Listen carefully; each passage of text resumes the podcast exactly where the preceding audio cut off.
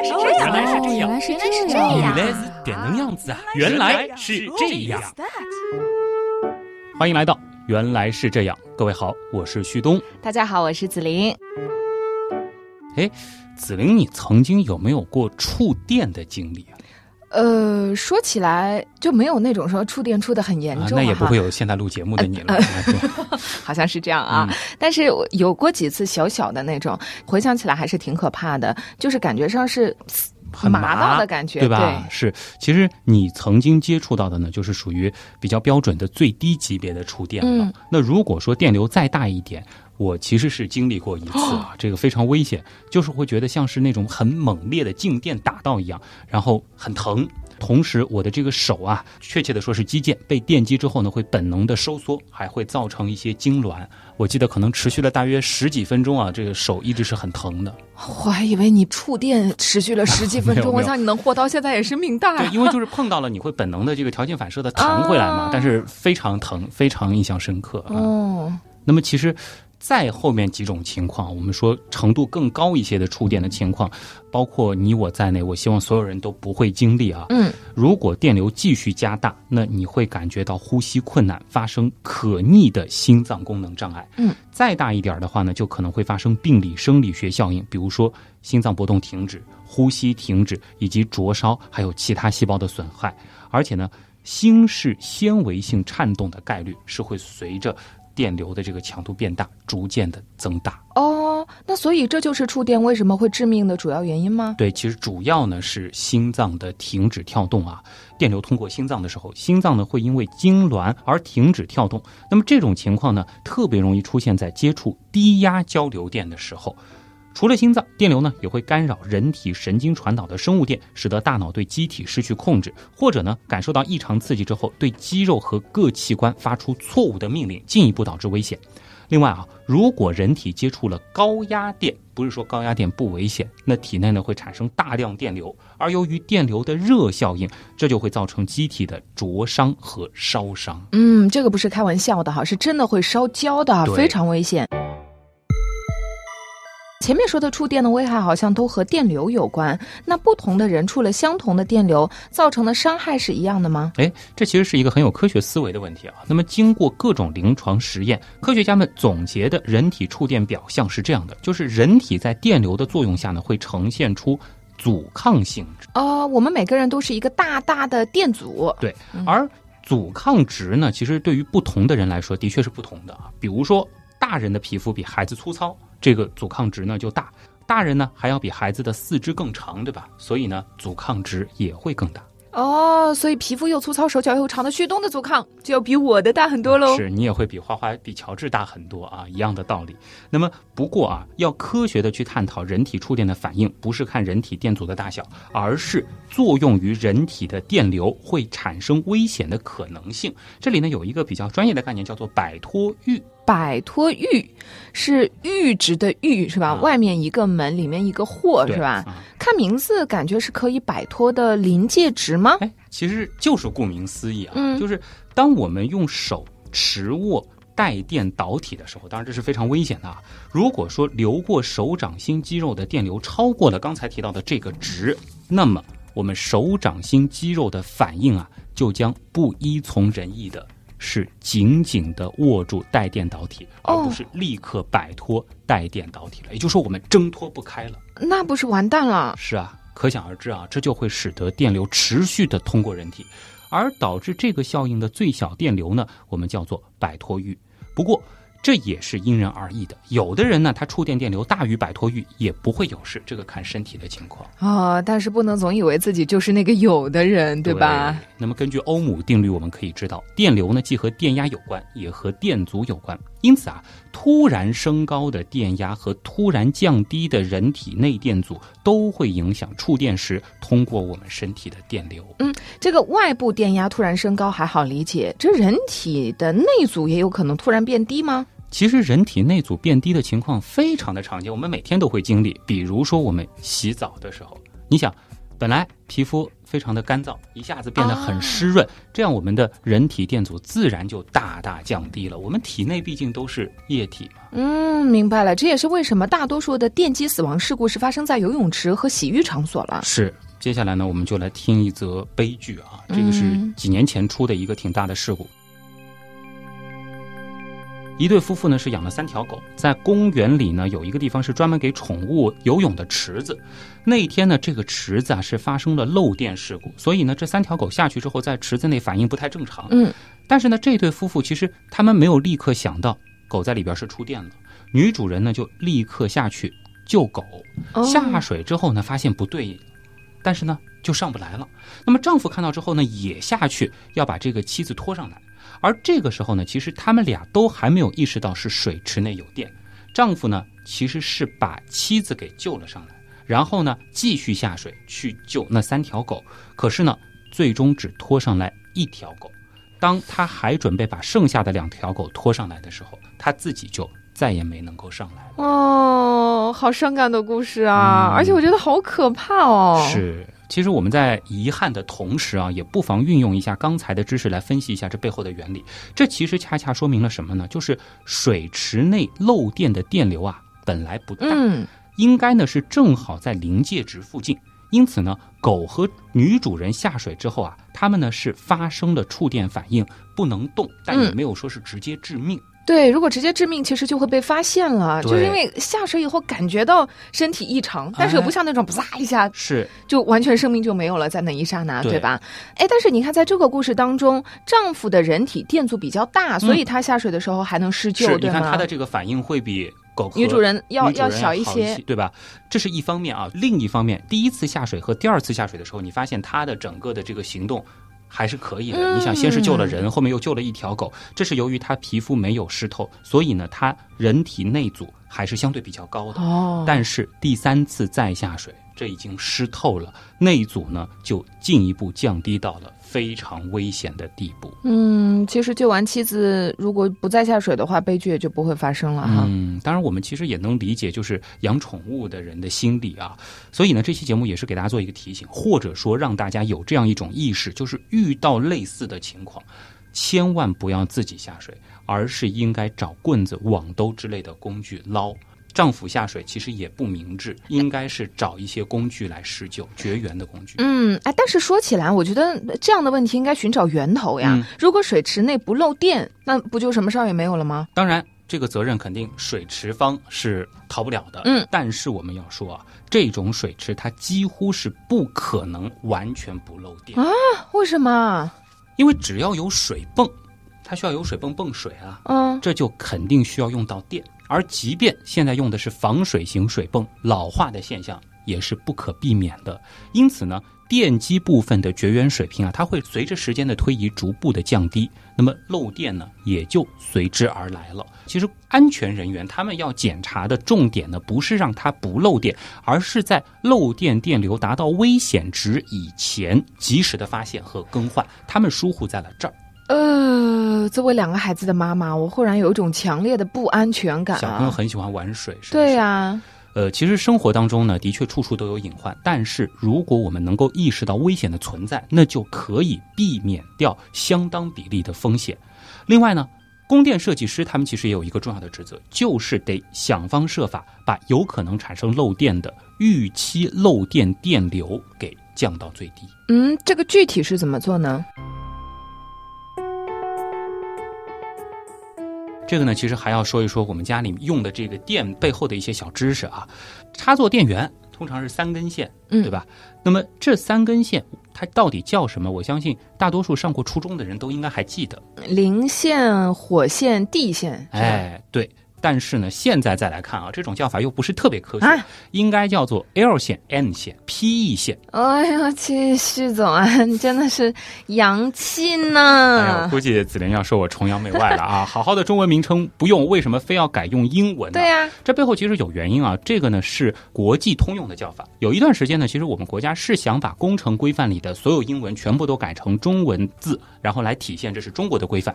但是呢，其实在实际应用当中啊，由于咱们中文啊。有一个多义性，很多词条呢就会变得模棱两可，这就给实际操作造成了一些困扰。可能有的人看了规范，但是他没有看太明白，电这种东西不是开玩笑的。所以呢，现在专业上还是使用 L 线、N 线和 PE 线。那么对应一下呢，就是 L 线就是我们以前所说的火线，N 线呢就是零线，PE 线呢就是 D 线。哎，但是我好像记得当时讲电的旅程的时候说过，说高压架空线路是三路电过来的，但三根线其实都是相线，它并不是你前面说的这三根啊。哟，好记性啊！的确，其实高压电过来的这个电，咱们是不能直接使用的，中间呢还要通过变压器把高压电变成低压电啊。所以每个小区其实都有变压器。这里补充说明一下高压和低压的区别啊，对地电压在一千伏级以下的就属于低压了，而高于低压的就是高压，一千伏其实这个数字也已经不小了。我们再说回来，通过变压器的接线形式转换呢，是引出了一根 PEN 线，而这条 PEN 线在用电单位处啊，也就是我们具体要用的地方呢，还会一分为二，这就拆成了 PEN，那就是 PE 线和 N 线嘛，加上三根相线，一共有了五根线了，是吗？对，这就是我们常说的三相四线制。哎，徐东，你也有数学不好的时候呀，不应该是三项五线吗？啊，这个线呢，并不是那个线啊，这就是我刚才说的用中文代替英文存在的一个问题。你说的五线呢，指的是五根线，对。但其实国际上啊，对于线它是有专门的定义的。正常使用中有电流通过的导线，它才能算是线啊，否则你扯一根头发，你也不能算是线，对不对？而 PE 线呢，由于没有电流通过，所以它不计数，所以呢，这叫三项四线制。哦，那 PE 线没有电流，那有什么用啊？这其实就涉及到安全问题了。PE 线呢是保障安全的线，它的英文全称呢是 Protecting Earthing，嗯，简体中文的名称呢称之为保护导体 啊。在我国啊，由于历史原因，其实很长一段时间呢，工程应用技术都是沿用苏联模式。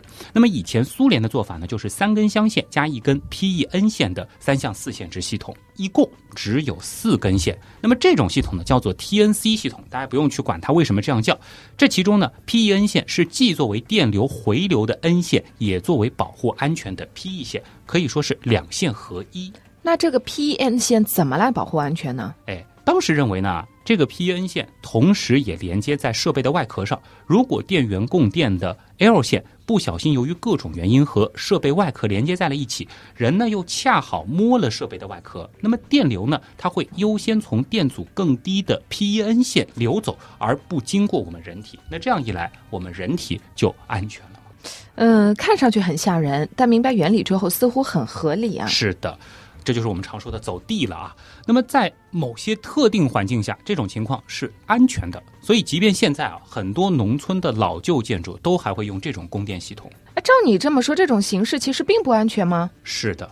刚才我们不是说了吗？在电压不变的前提下，人在电击下能否活下来，就要看触电时人体的电阻值了。嗯，这就意味着还是有触电致死的概率的。是。事实上呢，对于 TNC 系统来讲，这个概率并不小，所以呢，才演变出来了后来的 TNS 系统。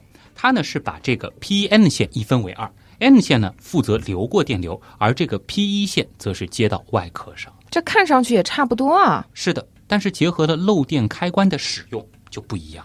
哦，漏电开关很高级啊，感觉。其实每家每户的，我们说这个配电箱里，包括我们的插座里，基本都有。这就是一种能够切断电源的装置，专业点呢叫做漏电断路器。而它有一个很厉害的地方，就是能够通过判断是否漏电来切断电源。哦，这么智能，是用了什么高级的芯片吗？倒也没有，其实原理还是很物理的。由于正常情况下电流呢一去一回，总电流呢应该是为零，所以呢，它只要把相线和 N 线一块测量，如果测量之后发现电流不为零，那就说明有一部分的电流没有经过 N 线回来，很有可能是从别的什么地方走掉了。对哦，这就认为这个回路漏电了。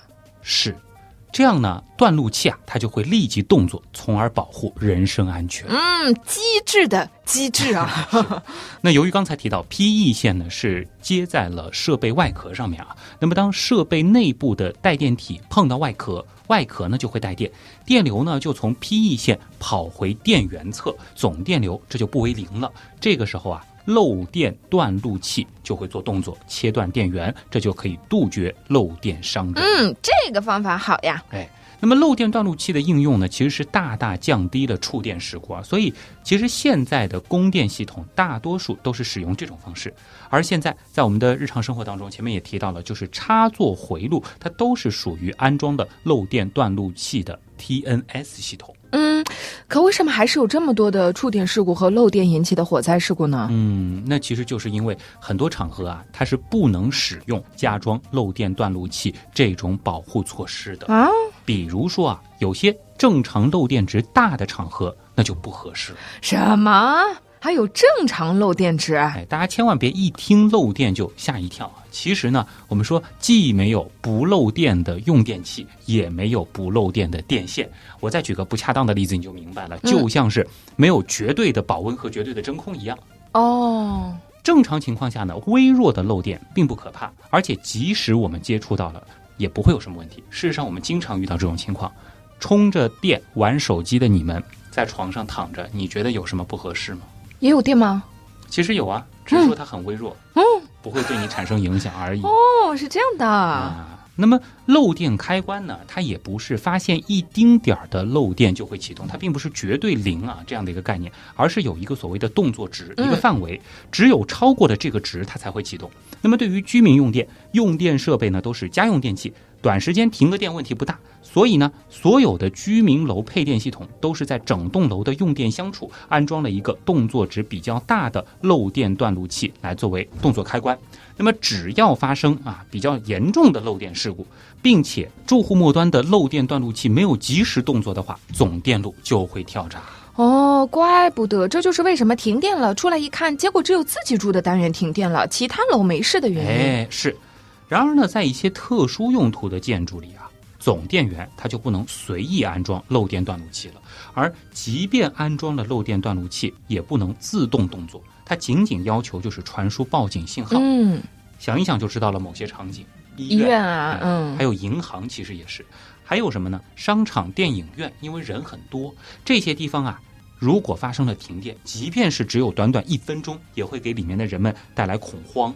这就有可能引发踩踏或者其他的伤害，嗯，又或者一些重要的机构，它就可能造成经济上较大的损失，这都不能直接断。想想挺可怕的，商场逛着逛着突然没电了，全黑了，是挺吓人的哈啊！是，哎，但是呢，这些地方还能有别的方法来防止电击伤人吗？哎，这个呢也必须有啊。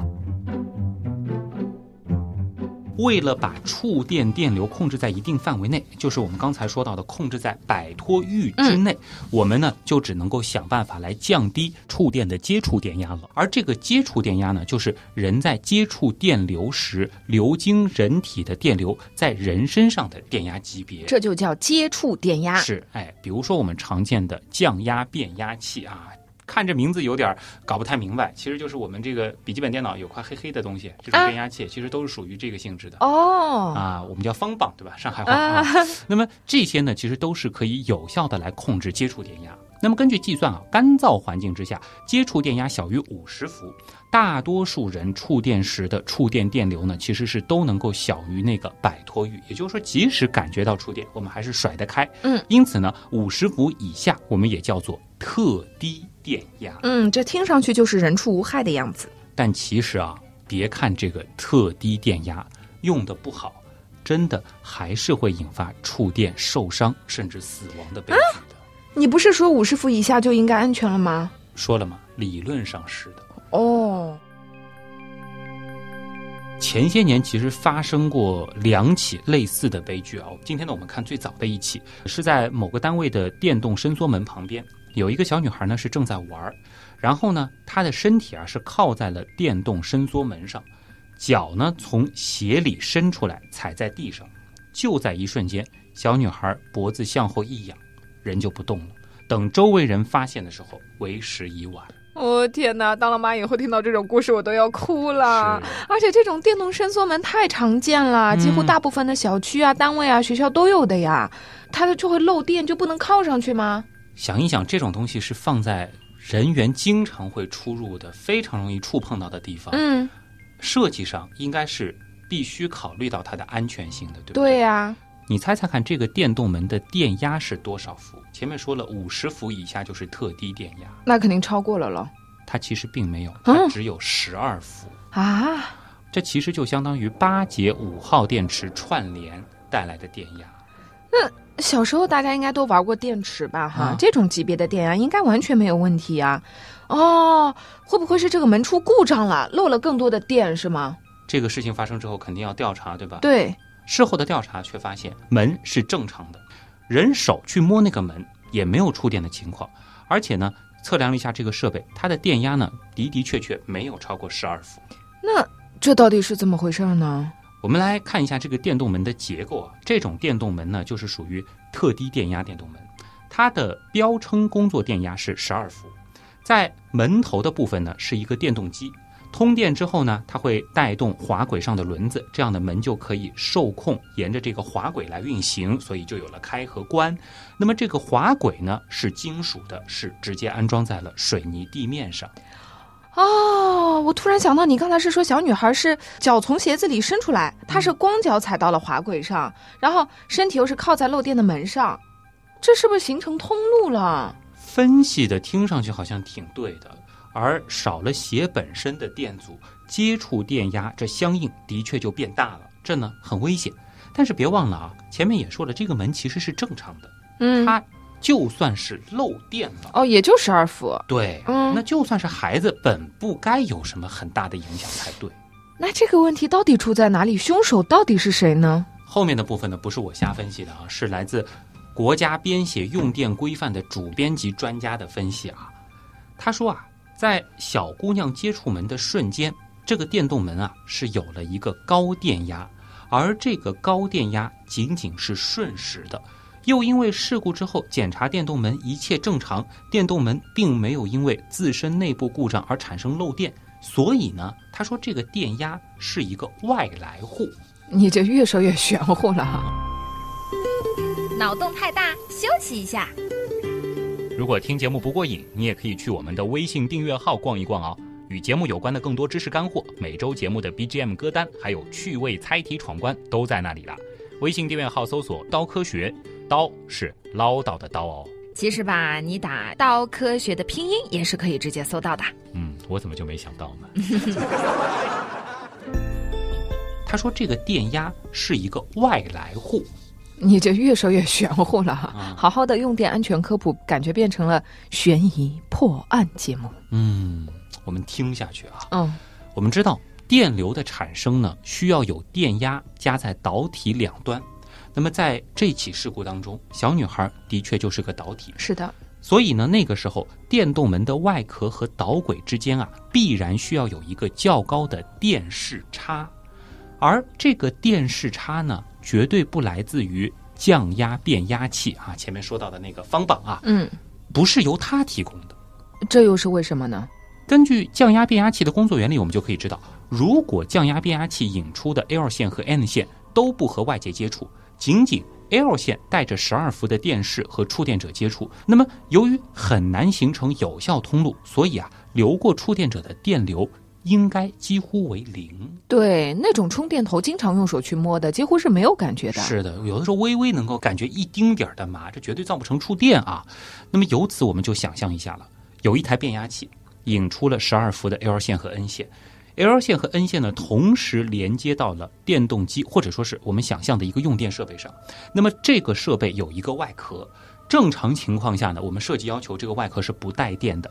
这个时候呢，来了一个小姑娘，她呢手碰到了外壳，脚踩在了金属导轨上。那么你觉得她会不会触电？不会啊，因为外壳不带电呀、对，但是如果此时内部的这个 L 线和设备外壳连接上了呢？你觉得小女孩会有危险吗？前面不是说过了吗？这种情况也没有危险嘛，因为还是十二伏呀，只有。是，而且的确啊，通过后面的检查也没有发现内部电源与设备接触产生漏电。可是根据这起悲剧最终的结果，我们又能够确定，小女孩接触设备外壳的时候，这个外壳的确是带了电的，嗯而且这个电还不是十二伏的电，是一个短时瞬间的高压电。呃，是电源那边出了什么问题吗？这里呢，又要做个关于电的知识的额外补充啊。我们说我们用的是交流电，在交流系统当中，其实是没有相当于电池的这个正负极的概念的。电流呢是交变的，我们呢只是人为规定电流由高电位流向低电位。你的意思是在这种系统中，电有可能会反着来？对我们可能会觉得是从电源那边来了个电，嗯然后经过小女孩这个导体，然后接到了地上。对对对，但是的确有可能反着来，比如从我们以为的地流向了我们以为的电源。哦，因此呢，如果把这个因素考虑进去，就只剩下一种可能了，是别的地方的高电位传导到电动门这个地方的时候产生的。天哪！那这个诡异的电压是从哪里来的呢？其实我也不知道，专家也不知道。说实话呢，也不太可能找到这个电压到底从哪儿来。但是呢，其实这已经不妨碍我们破案了。我们现在需要想的是，它是怎么和外壳接在一起的。这里呢，其实也有两种可能，一种呢是电动门的外壳通过电动门的金属主体一直连接到电动门固定端，而固定端呢是连接到了某个金属导体上，或者说是某根接地线上，那另外一种可能性呢？就是电动机的 N 线与外壳连接上了，而降压变压器的 N 线端呢是直接接地了。其实这两种情况呢，都会使得这个设备的外壳接地。接地不是更安全吗？是的，如果说金属滑轨和这个地也连接上了，那么就绝对安全。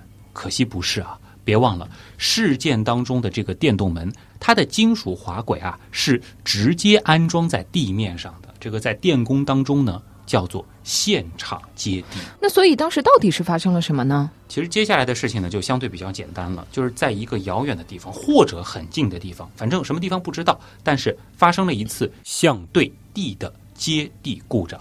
由于某种接地系统的要求，这种短时间的接地故障呢，它是不断电的。出了故障不断电，为什么？刚才不是说了吗？有些场所它是不能随意哦哦哦断电的，而且呢，我们的大电网一个区域的供电系统其实都是允许短时带故障运行的。哦，原来前面那么一大段都是伏笔啊！是这种情况呢，通常可能是电缆受到外力破坏，导致一向导体和接地的屏蔽层接触，或者架空线的导线从绝缘子上脱落。接下来呢，就是这个故障点产生了一个持续的放电过程，抬高了某个地的电势，而这个地又因缘巧合的与电动门的外壳是连接在一起的。金属滑轨呢，恰恰没有和这个地有连接，或者连接了，可连接电阻相对比较大，所以呢，电动门的外壳就与金属滑轨之间产生了一个高电势差，最终呢，就导致了小女孩触电。嗯，虽然有点绕，但差不多明白你的意思了。闹了半天，就不是十二伏的电压把人电死的。对，十二伏只要不是在水里，肯定是电不死人的。但是这个事故和这种特低电压的应用方式脱不了干系。嗯，也就是说，十二伏电压没有错，错在了接地方式。本来十二伏的电压呢，已经是很安全、很安全的电压等级了，而且呢，外壳也做好了接地。万一漏电了，电流呢也应该能够顺着接地线流走。可是万万没有想到的是，接地线没有把漏电流导走，反而是变成了罪魁祸首。它引来了危险的高电位。嗯，本来是出于安全的接地，也能接出这么大的事故呀。是，正是这样啊。其实本期节目呢，就是想告诉大家有这样子的一个普遍存在的误解，绝大多数人呢都会有这种想法，就是想安全就接地，接地的地方越多越安全。所以这个是错误的，是吗？不能说完全错误，是这个说法并不完整，在个别实际应用当中呢，又恰恰会成为很危险的做法，甚至危及生命。完整的说法应该是什么呢？就是在 TNS 系统当中，同时地面和四周做了等电位连接，那么 TNS 系统中的 PE 线接地越多越安全。这名词一上哈，咱这种老百姓就头晕啊了，没事儿，这一段呢是说给电工以及懂一点电的朋友听的。啊。或者你可以把这一段转述给你家的电工听对其实，直接给他放录音。在装修的时候就很重要了，是吧？那么记住啊 TNS 系统当中，虽然 N 线和 PE 线在电源处是连接在一起的，嗯，但是在末端就绝对不能再有任何连接了，否则呢就不能算是 TNS 接地系统形式。只是因为我们以前多用 TNC 系统，N 线和 PE 线呢其实是一根线，所以呢老电工都会说接了地就安全了。而现在啊，我们新建的建筑物其实都是 TNS 系统。如果还想当然的认为 P 一线接地越多越好，哦，那就错了，是吧？因为没有考虑到底是用在什么样的系统里面。是的，比如说我们说的特低电压的系统就不是这样。特低电压呢，因为有了一个降压变压器，这个时候啊，这个变压器就相当于是这个特低电压的电源，是一个新的配电系统了。那么在电器上来讲，已经是属于所谓电气隔离了。本来呢，这其实是一个很安全的系统，但是由于盲目的随意增加接地线，结果反而给危险电压一个机会，进入了这个特低电压系统，真的就是引狼入室。嗯。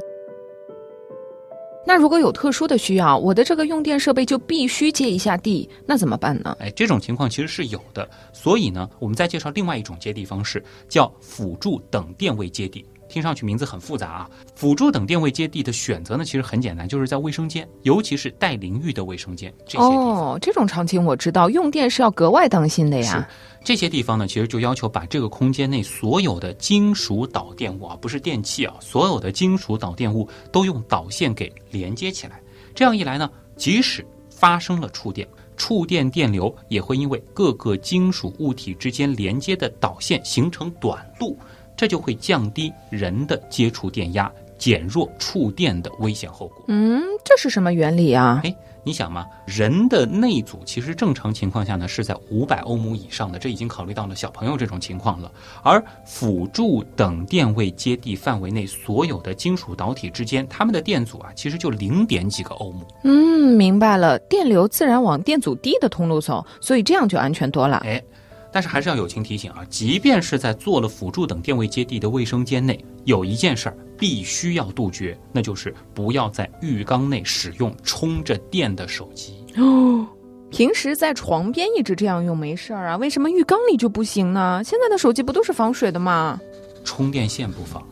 哦，国内外其实发生过很多起这样的悲剧啊。其实我昨天百度了一下，发现法国好多起，英国好多起，美国好多起，都是年轻的这个，尤其是女性为主。他们喜欢泡澡，时间又很长，然后在这个过程当中，可能还要拍拍照啥的，这手机就没电了啊。这个其实就很危险啊，因为什么呢？就是手机的工作电压对于浑身湿透还浸在水里的我们，那依然是致命的。虽然这个电压本身不高，嗯，而一旦出现了手机滑落在水里，或者说你拍着拍着、泡着泡着睡着了，手浸下去了，后果真的不堪设想。原来是这样。就是这样。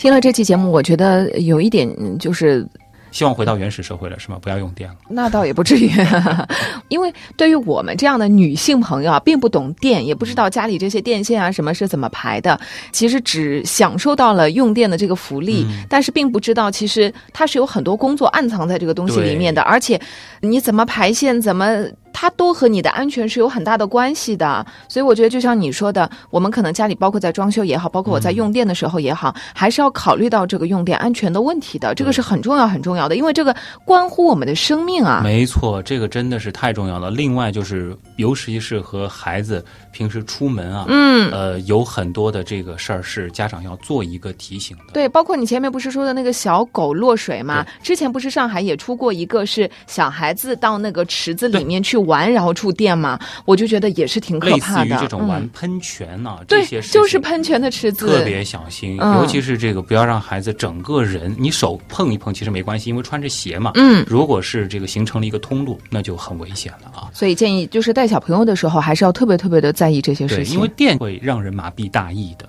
这篇文章呢，其实并不是我自己写的，因为嗯其实我电这一块也不是特别的这个好啊。啊呃，要感谢一位刀友，叫做嘉恒啊，他的这个个网名呢叫加菲，而且其实这篇文章还挺早的，这个应该在我这儿积压了有一年多啊，可能将近两年的时间。现在才拿出来呢？这正因为我的店不是特别好嘛，嗯所以其实这个研究这篇文案，它真正要表达的这个意思，看起来还是比较费劲的。那嗯么到今天呢，我觉得是一个差不多的时机了。为什么呢？因为马上这个天气会更热，大家会有更多户外活动的时间，嗯而且可能会更愿意去接触一些水啊啊嗯然后你穿的又轻薄，尤其是穿拖鞋，在户外的机会会更多。对，其实呢，就会有这些我们可能觉得没什么，但其实是暗藏着夺命危险的嗯这些风险。大家起码要有这个风险意识、危险意识。所以我们其实想要告诉大家的就是如何避免触电，以及减少触电的伤害。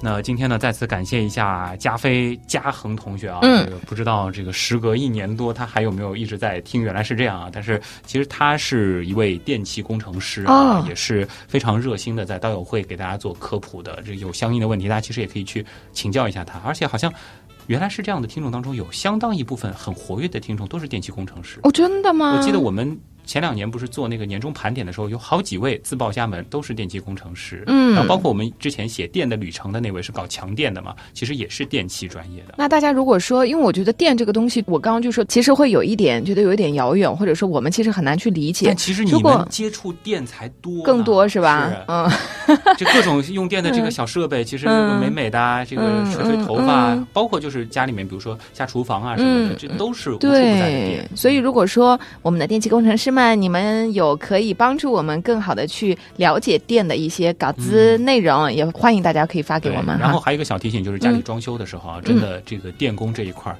是要最好自己要抓一抓的是吧？自己抓一抓，或者找人再把把关的、啊，嗯这个是设计好了可以规避掉很多风险的。今天呢，原来是这样，到这儿就差不多了啊。接下来要做一个很重要的广告，其实我已经在这周嗯初的时候更新了那个小音频了啊。啊，还有就是在刀科学的公众号上也已经发了帖子啦。啊，我们在五月二十六号的下午两点到三点，在上海的上家中心，我们是有一个广播现场秀的活动。嗯那在这个现场秀的活动当中呢，旭东和紫菱都会出现在现场其实还。有水兄，哦对对对对冰封，对对对对对对。所以我们其实是借着公家的事儿啊，把它嗯当做是可以理解成是我们的一次线下的这个大型见面活动啊。是的。现在其实已经有一百多位小伙伴会来到现场，嗯，那欢迎大家呢，在我刚才说的这个时间点，就是五月二十六号的下午两点到三点，到上家中心嗯 B 一层的中庭，直接找到我们的活动现场。哎啊然后看到有很多穿白 T 恤的小伙伴啊，然后现场我们可能还会多准备一些 T 恤，但是呢，先到先先得。活动是两点开始，但其实我们一点左右就已经开始这个发 T 恤了。对我们先会满足之之前已经提前成功报名的嗯朋友，